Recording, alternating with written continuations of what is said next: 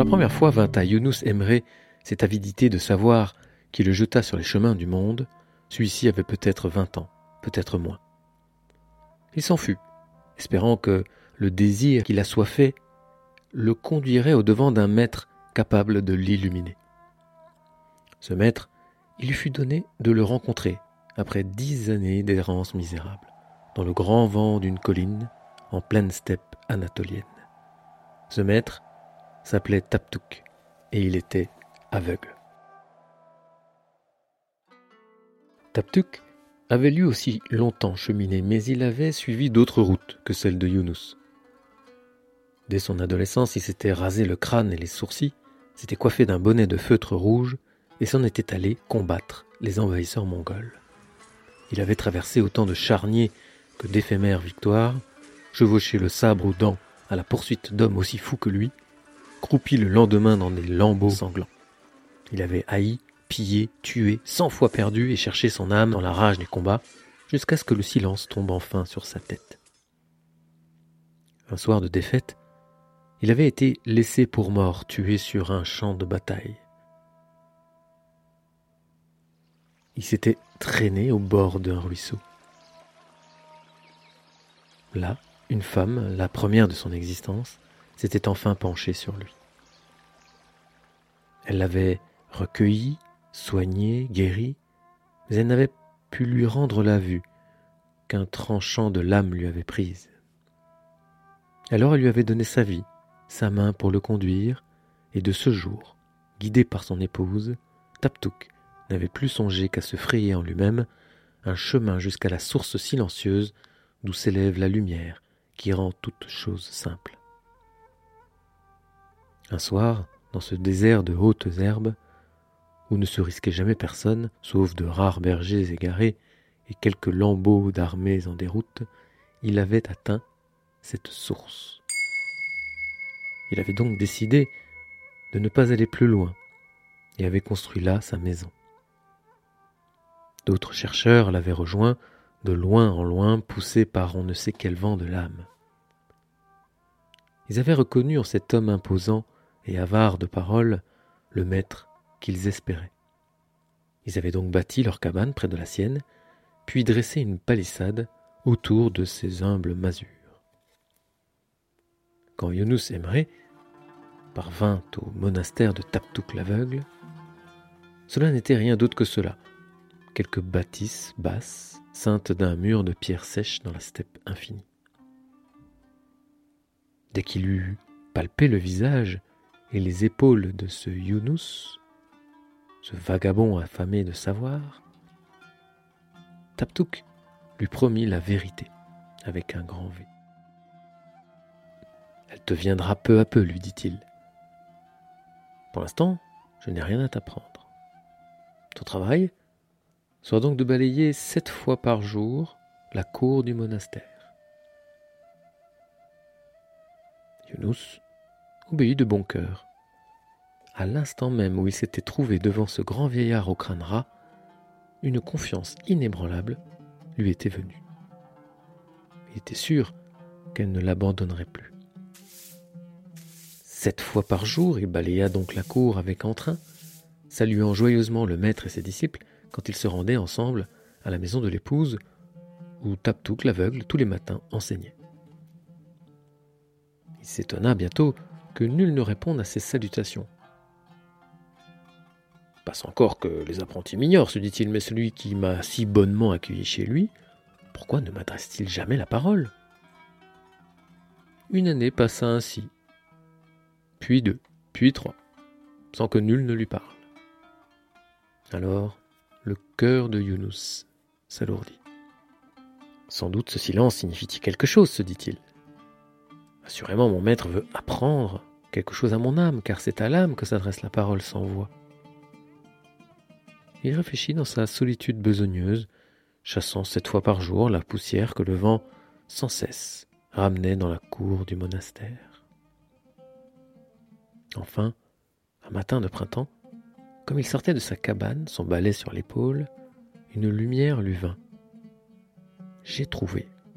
Taptouk veut m'apprendre la patience, se dit-il. Il jubila dans son cœur, content de sa découverte, et se remit à balayer la cour avec une ardeur nouvelle. Cinq années étaient passées.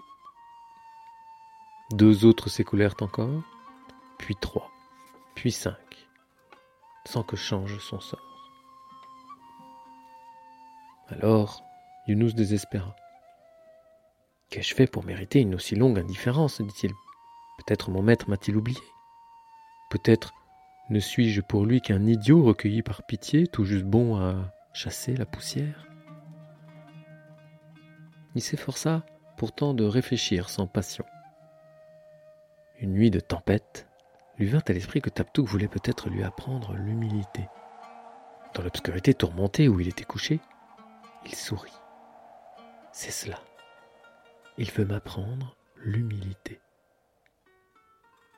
Le lendemain, lorsqu'il se mit à l'ouvrage, ses gestes étaient plus mesurés parce que son cœur était en paix.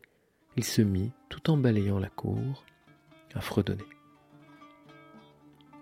Peu de choses, des paroles qui lui venaient, des chants qui lui montaient aux lèvres et qu'il laissait aller au vent, pour la seule satisfaction d'entendre voix humaine.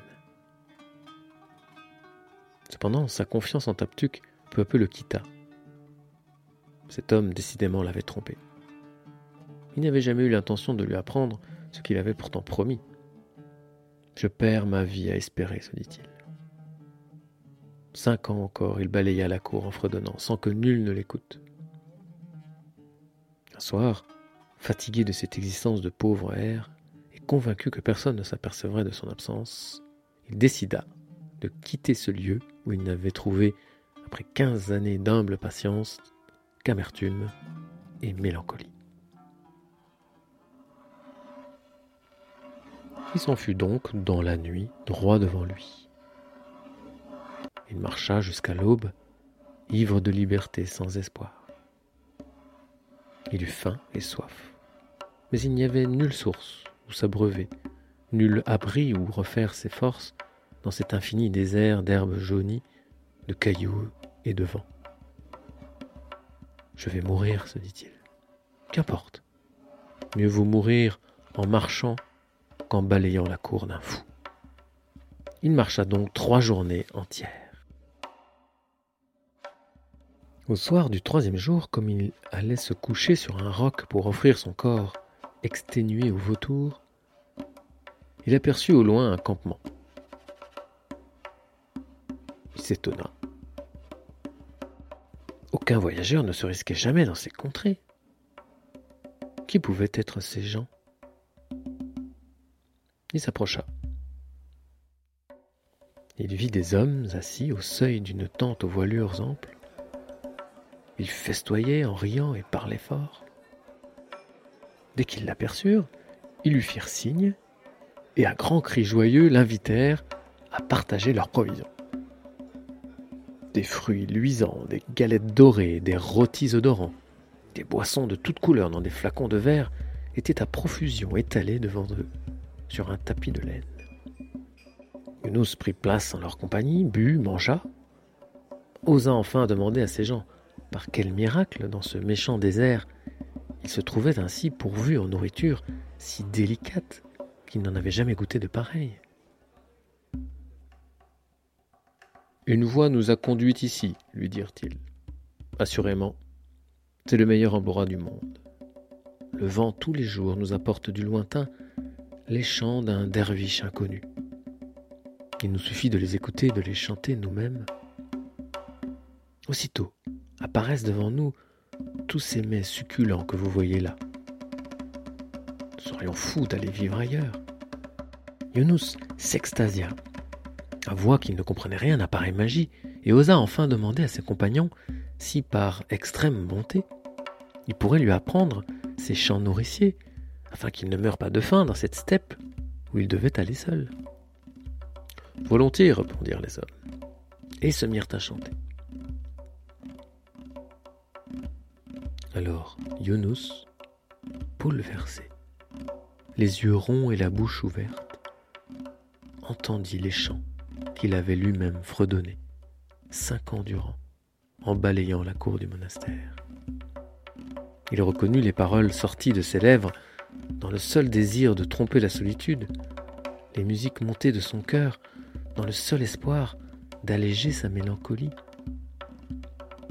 Elles étaient son œuvre. Sur l'instant, il comprit pour quel travail il était en ce monde, il goûta la pure vérité de son âme, et il souffrit la pire honte, songeant à Taptouk, qu'il avait instruit, sans qu'il n'en devine rien, comme un fils infiniment aimé. Alors, il embrassa les hommes qui l'avaient accueilli et revint au monastère en courant et pleurant. Taptouk me pardonnera-t-il d'avoir douté de lui? Me pardonnera-t-il jamais? se disait-il, buvant le vent. Il parvint à la nuit tombée la porte vermoulue qui fermait la palissade. Il cogna du poing, appelant et demandant pitié. Le visage de l'épouse de Taptouk apparut au-dessus du mur. Te voilà revenu, Younous, dit-elle doucement. Pauvre enfant, je ne sais si Taptouk t'acceptera à nouveau parmi nous. Ton départ l'a désespéré. Quel malheur, m'a-t-il dit. Mon fils le plus cher m'a quitté. Que vaut ma vie désormais? Je vais t'ouvrir. Tu te coucheras dans la poussière de la cour. Demain, quand ton maître fera sa promenade du matin, il butera du pied contre ton corps. S'il dit Qui est cet homme? alors tu devras partir pour toujours. S'il dit Est-ce là notre bon Younous? alors tu sauras que tu peux à nouveau vivre en sa présence. Entre, mon fils. Younous se coucha dans la poussière de la cour. Au jour revenu, il vit s'approcher Taptouk l'aveugle au bras de son épouse. Il ferma les yeux, sentit un pied contre son flanc et entendit Est-ce là notre bon Younous il se leva, ébloui de lumière et de bonheur, courut à son balai et se remit à balayer la cour. Ainsi fit-il jusqu'à sa mort, sans faillir un seul jour.